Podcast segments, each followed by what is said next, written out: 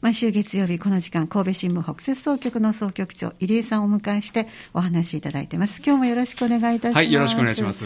あのスタジオに入られて暑かったですとおっしゃったのはそうですはい。車の中はい中中ですね。ですね日差しが強いですね、はい本当すごいもうポカポカどころかねあ暑いですよね。ちょっとね、汗ばんできますよね、ええ。私も何日か前、エアコン入れた覚えがあります、あ。まりにも一気に暑くなったので、でね、今日もあの結構あの車は皆さんあの窓閉めてましたので、はい。おそらくエアコン入れてるのかなと今ね、花粉も入ってくるのあで、ね。余計に開けられなくて、えただ一歩外に出ると、はい。まあ、風が冷たい結こと。構そうですね、ええ。特に日陰なんかはそうですね。そうですね、はい。昨日も冷えましたよね。寒かったですね。昨日まあ選挙のね、あの、開票ね、作業してたんですけども、ね。終わった後も本当ね、もうええ寒くて寒くて、ええあの、コートを着てるんですけどね、コートも着てらして、はい、着てもそれでも寒かったですね。そうですか、はい一気に気温が下がったみたい本当ですね。底冷えというね、感じが本当にね、ぴったりな言葉ですね。まあ、今日がこれだけいいお天気だから、はいい、わゆる放射冷却というのもね、分かりますけども、はい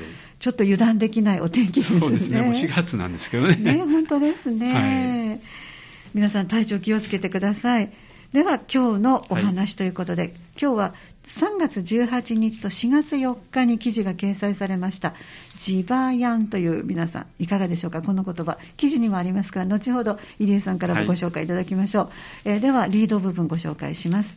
赤ちゃんから高齢者まで幅広い世代の住民が交流する拠点サンダジバヤンクラブがオープンから10年目を迎えました。あここに出てます。ご紹介します、じいちゃんばあちゃん、はい。ヤングたちが民家に集えー集い人と人がつながって大きな輪になるきっかけを作ってきたと藤村春彦代表がおっしゃってます。つまりじいちゃんのじ、はい。ばあちゃんのば、はい。そしてヤングのヤン。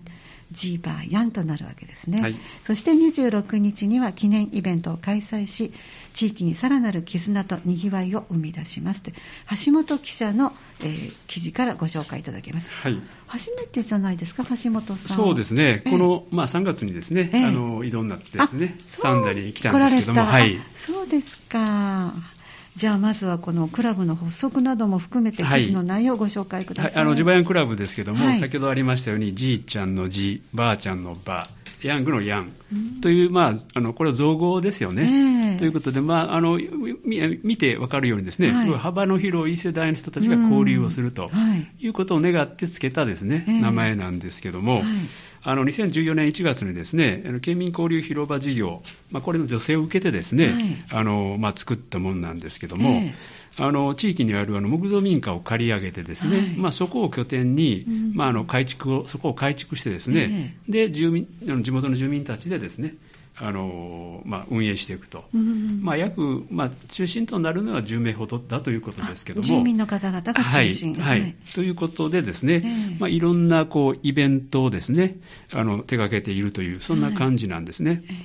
であの非常にあの数の内容がすごくねあの多彩でですね、あはい。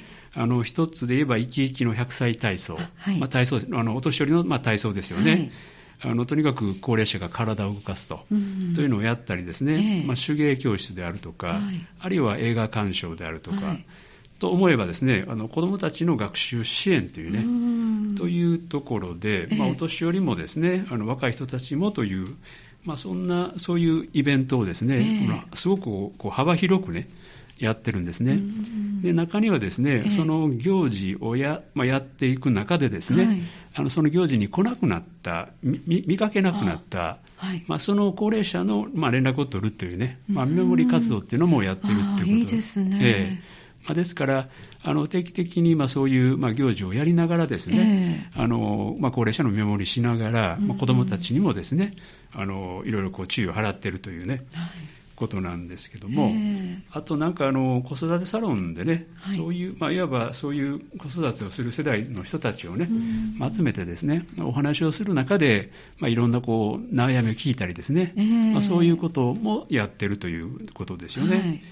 それから、あと、まあ、まかないキッチンというてですね、ええ。あのまあ、よくある子ども食堂あはい。はいですね、えのこれはあの事前予約不要でねあの、毎月最終の金曜日に、まあ、夜に開いてるというもので、うんまあ、カレーやサラダなんかがですね高校生以下は100円でまあはい提供されるということで、まあ、あのそういう子どもたちにですね、ええを、まあ、あの見逃さないっていうですね、うんそういうようなことで、まあ、多い時にはこのスタッフを含めて70人ぐらいが集まるってすごいうね。いですね。はい、すごいなんかですよね。はいあまあ、ですから、まあ、いろんな事業、イベントをすることでですね、うん。まあ、そこに人が集まって、まあ、交流をして、まあ、絆を深めていって、うん。でさらにそういうにぎわいなんかも生み出しているっていうね、こう非常にこううまく回ってるという。ですね。はい。うん。まあ、それで言えばね、あのお年寄りもそれからわ若い人たちもですね一緒に、まあ、やっていけるっていう、え。まあ、今はね、非常にあの大家族というのがなかなかね、ないんですよえね。そう。ですね。はい、だから3世代でこう、ね、やっていくっていうのがなんか少なくなってる中で、うん。まあ、そういうことをやろうとしてるっていうのがこのクラブなんですね。えはい、でそれがちょうど、まあ、やり始めて、まあ、10年目ということで、あのまあ、そういうような皆さんでお祝いをしようというね、うん。イベントを3月の末に開いたっていうのが、はい。まあ、今回のものなんですけども、えええまあ、それが4月の頭の、まあ、新聞掲載になっておるわけですけどもね。あのこれ非常にですね、あのまあ、記念イベントの会場でですね、あの子どもたちも、まあ、たくさんこう、ね、あの参加できるような、そういう催しがたくさんあったということで、あのコイン落としであるとか割り箸を使ったあの的をあの的を得るそういう、ね、あのゲームであるとか、まあ、そういうのも子どもたちが店長を務めてですね、まあ、あのやったということですね。であのまあ、子どもたちにも自主性をですね、まあ、そこに、まあ、持たせようということで、もうやっているようなもんなんですけども、あのまあ、非常にそれがまた、ひ非常に皆子どもの,、ね、あの皆さんにも人気を得たということですね。はい。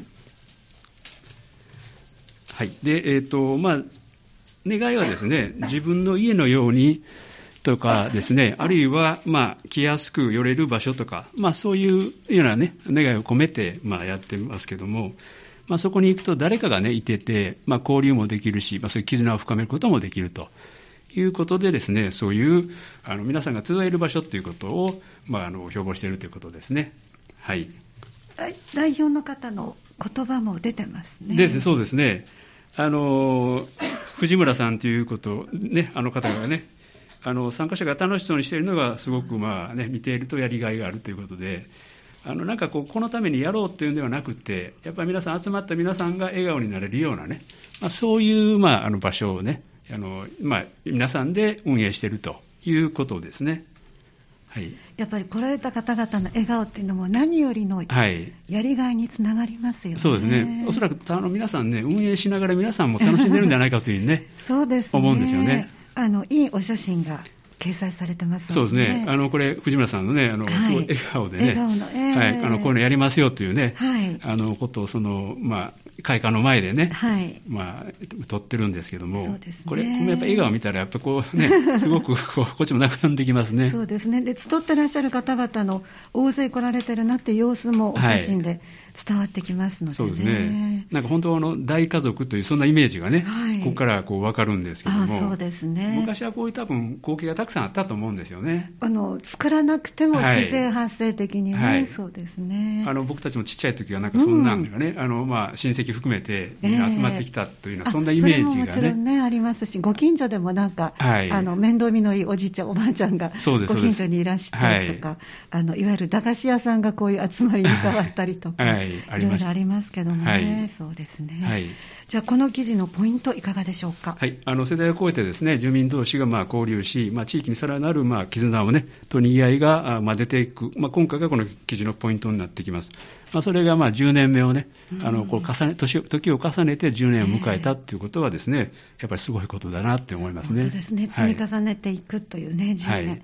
はいあのぜひまた記事の方もよかったらご覧になっていただきたいと思います。はいでは最後に総総局長の目線お願いします。はい、あの藤村代表、こう75歳ということなんですけども、ええまあ、いつまでもお元気でね、うんまあ、この活動を続けていただいて、まあ、クラブも末永くね、続けていただきたい、あの創設、まあ、20年、30年とね、ねまあ、地域のこう活気をですね、生み出していただければと思います。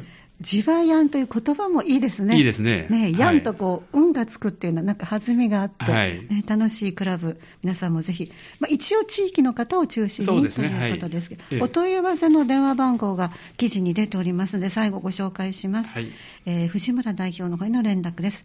080-6181-1122、えー080-6181-1122となっております。どうもありがとうございました。はいまた次回もよろしくお願いいたします。はい、よろしくお願いします。神戸新聞放神戸新聞総北摂総局長の、えー入江さんにお越しいただいてお話をいただきました。どうもありがとうございました。はい、ありがとうございました。